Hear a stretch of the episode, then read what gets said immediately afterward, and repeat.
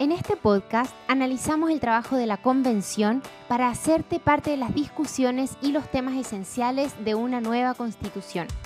Te invitamos a ser parte cada semana de esta conversación cercana y directa. Somos Francisca Jara y Roberto Sagredo, y esto es el podcast constituyente. Bienvenidos a un nuevo episodio de El Podcast Constituyente. ¿Cómo estás, Roberto? Hola Fran, bien acá en el último día de vacaciones. ¿Dónde Así que estás? de hecho estoy en Temuco en este instante, parto en un ratito más a Santiago, así que se viene una manejada larga. Oh, pero tuviste unas vacaciones lindas este, esta semana, ¿no? Sí, recorrí bastante bien el Gualmapu, anduve en, en Pucón, anduve en la costa, así que me, me impregné de Nehuen.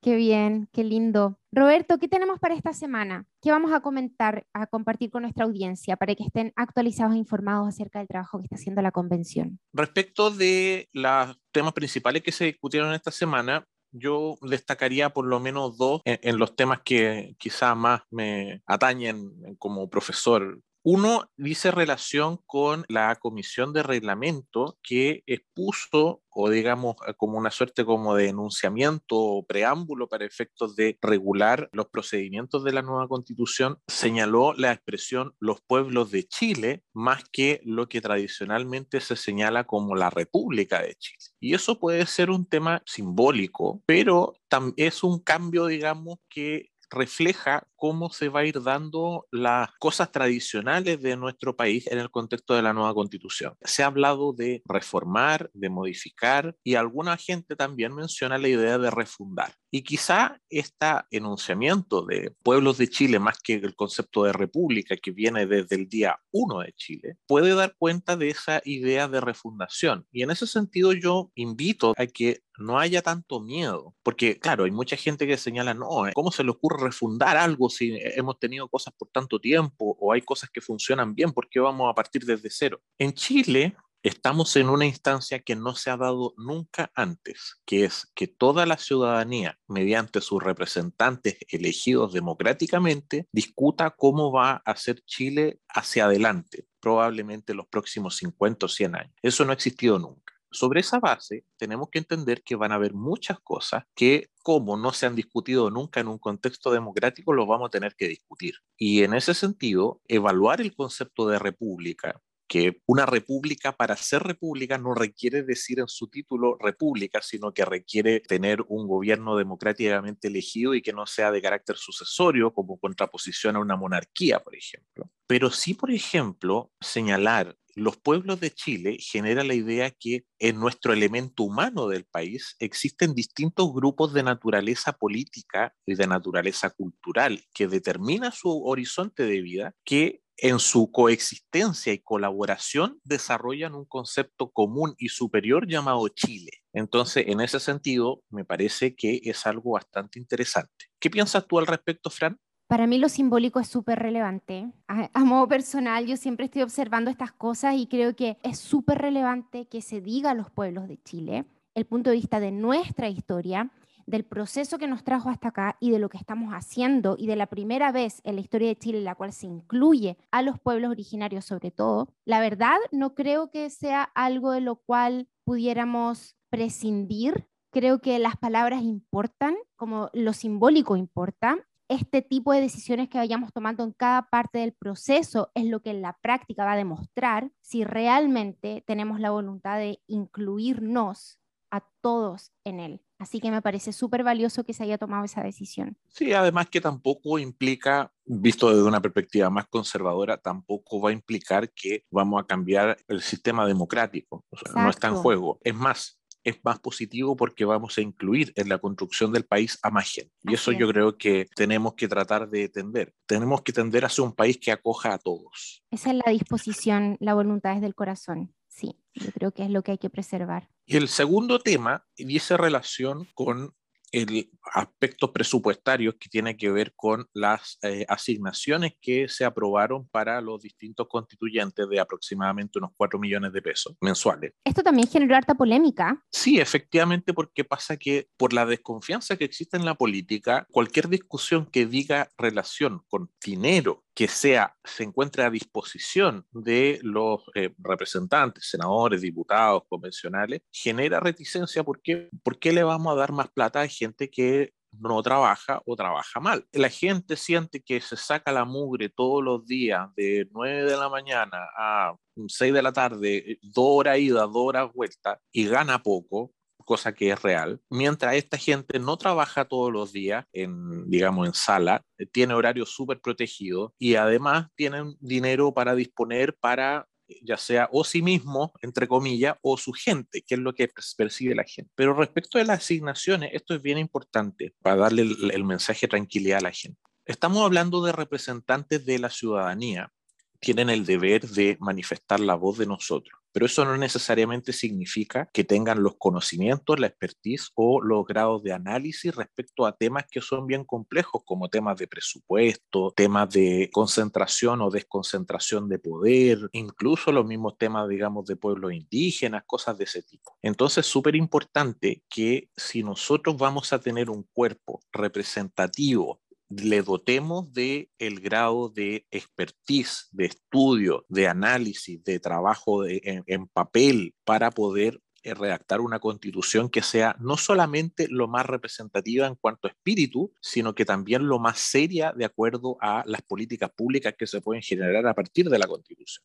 Claro. Y lo que manifestaban algunas personas principalmente desde el lado de la izquierda, decían, ya la gente de derecha tiene sus asesores y tiene los recursos para pagarlo, tiene organizaciones que pertenecen a los partidos o están relacionadas con los partidos a los que pertenecen, que eh, pueden hacer un trabajo, digamos, bastante serio porque tienen posgrado, qué sé yo, pero ya más, digamos, desde la centro izquierda hacia la izquierda, no existen los recursos. Hay muchos convencionales que son personas que están dejando de trabajar con lo que pueden, digamos, eh, vivir para dedicarse a la convención y no necesariamente tienen los ahorros. Yo pienso casi como caricaturísticamente en la, la tía Pikachu. Entonces, eh, yo creo que es legítimo que una representante como la tía Pikachu tenga los recursos para poder pagar a una persona que o se dedique a hacer trabajo territorial o la asesore en los temas de la comisión o de las comisiones a las que ella pertenece. Y eso me parece súper lógico porque ahí nivelamos la cancha. Hacemos que todas las personas tengan la posibilidad de influir positivamente, no solamente en cuanto a voluntad, porque estoy seguro, por algo fueron electos, que esas personas reflejan el Chile que hoy día tenemos, sino que también tengamos la capacidad de aportar en forma responsable en distintos temas, eh, que los mismos representantes sepan lo que votan. No, necesitamos un consejo de sabios. Un consejo de sabios no representa Chile. La sabiduría del alma puede ser una cosa, pero el conocimiento en distintas otras cosas requiere de asesoría. Lo importante es que no es que tengan cuatro millones para disponer a su arbitrio, son cuatro millones que tienen que justificarlo. De hecho, la misma Consejo de Transparencia lo, dijo a modo de, de, ilustración. Si van a gastar un peso en asignaciones, ese solo peso tienen que justificarlo. Entonces, es dinero que lo tienen que usar ya sea para trabajo territorial o para eh, asesoría o algo complementario que justifique el trabajo de constituyente, pero si no se usa, no es que quede a disposición de ellos y si se gasta mal, existirán las posibilidades de ejercer las acciones judiciales o éticas que correspondan. Claro, eso es súper importante para que quede súper claro que las asignaciones no es lo mismo que el sueldo, ¿no es cierto? Las asignaciones están divididas, como decía Roberto, para pagar asesores, viáticos en el caso que tengan que viajar, pero si es que no tienen la necesidad, por ejemplo, de cubrir un viaje porque no van a viajar, no significa que ese dinero quede en sus bolsillos. Bueno, Roberto, para terminar nuestro episodio, hoy me gustaría que conversemos de lo último para el boletín de hoy, que es que la próxima semana la Comisión de Descentralización va a viajar a distintas regiones, va a estar presente en distintas regiones de nuestro país, recibiendo las audiencias públicas. En particular van a estar en Arica, en Ovalle, San Carlos y Ancud. Esto es histórico porque es primera vez el viajar a regiones para recibir a las personas allá. Considerando el alto nivel de centralización que tiene Chile, esto es una buena señal y es la dirección hacia la cual queremos dirigirnos, ¿cierto? Entonces, yo creo que es súper importante viajar a las regiones porque el hecho por sí mismo es valioso. Los constituyentes que van a hacerlo han sido súper claros en señalar de que están haciéndolo de la forma más austera posible, con convenios en las regiones, así que tampoco es un, gasto extra que pudiera sobrecargar el financiamiento de la, de la convención. Pero a mí también me parece, además de esto, súper valioso, no estoy diciendo que es una cosa u la otra, pero me gustaría que en las etapas que vienen a continuación pudiera también canalizarse a través de Internet, potenciando las plataformas digitales. No estoy hablando de las redes sociales de los constituyentes, sino que plataformas en las cuales realmente las personas que viven lejos de Santiago puedan participar, puedan sentirse cerca y tener un canal directo con el trabajo de la convención, creo que es súper relevante. ¿Qué crees tú, Roberto? ¿Me vas a decir algo? Sí, yo valoro dos cosas de esto. Primero, la elección de las ciudades. Las cuatro ciudades que fueron elegidas no son tradicionalmente ciudades poderosas. Las cuatro ciudades elegidas no son zonas también de riqueza. O sea, Arica debe ser la capital de la zona norte más postergada. Ovalle, una zona agrícola muy afectada por el tema de la sequía. San Carlos, una de las ciudades más representativas del campo de Chile. Y Ancud, bueno, Chiloé siempre ha sido un tema especial, digamos, su integración o su participación en Chile entonces, me parece que es una elección simbólicamente y prácticamente adecuada. Y por otro lado, volvemos al tema del simbolismo que hablábamos en un comienzo, que es importante. Es la convención la que tiene que acercarse a la gente, no la gente a la convención. En el Congreso, el Congreso es se encuentra en Valparaíso. La idea del Congreso en Valparaíso era para descentralizar el poder, pero en la práctica Valparaíso es Santiago con playa o con puerto no, ha significado que el trabajo parlamentario se haya acercado a la región. Sí creo que esto de alguna manera puede permitir, o sea, desarrollar una señal. Lo que sería ideal y, se ha conversado en el contexto de la propuesta de reglamento, eso me consta a mí, de incorporar instancias de alguna manera permanentes en las distintas regiones para mm. ir discutiendo o conversando lo que se va generando a nivel de la convención, que eso fortalecería sin lugar a duda el trabajo eh, territorial o mejor dicho, descentralizado de la convención. Pero nada de lo que estamos hablando va a tener sentido si la forma no va acompañada del fondo. Y el fondo es que en el resultado del trabajo de la convención logremos tener primero, regiones empoderadas, capaces de tomar decisiones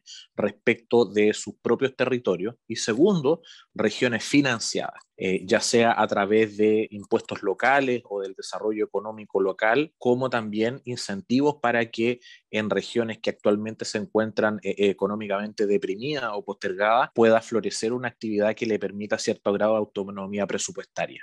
Claro, elementos que permitan la verdadera material descentralización. Entonces, para terminar este boletín, ¿qué ha ocurrido con el resto de las comisiones? Han seguido recibiendo audiencias públicas. Esta semana van a seguir las audiencias públicas de la Comisión de Descentralización y de Participación Popular y Equidad Territorial.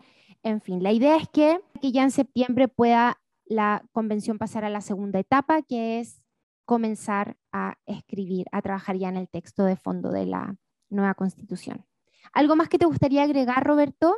No, solo desearles una buena semana y que eh, se informen a través de los medios directos sobre el trabajo de la convención. Pueden hacerlo a través de www.chileconvención.cl, pueden hacerlo a través de Instagram o de Twitter, a través de las distintas cuentas de los convencionales y pueden seguir haciéndolo con nosotros a través de este humilde podcast que lo invitamos a seguir en las plataformas como Spotify y otras, como también a través de nuestras redes sociales en el caso de Instagram es arroba el podcast y en Twitter eso es un poquito más complejo, pero se lo dejaremos en el título del capítulo de hoy. Gracias a todos una vez más por estar escuchando nuestro podcast. Esperamos que esté siendo un aporte para ustedes y también de que se sientan parte de esta conversación así, relajada, simple, al fondo, con altura de miras, pero sobre todo en un formato que permita el verdadero entendimiento e intercambio de ideas en este proceso tan importante. Que tengan una excelente semana y nos vemos, nos, nos escuchan el próximo lunes. Que estén bien, chao. Que estén súper bien.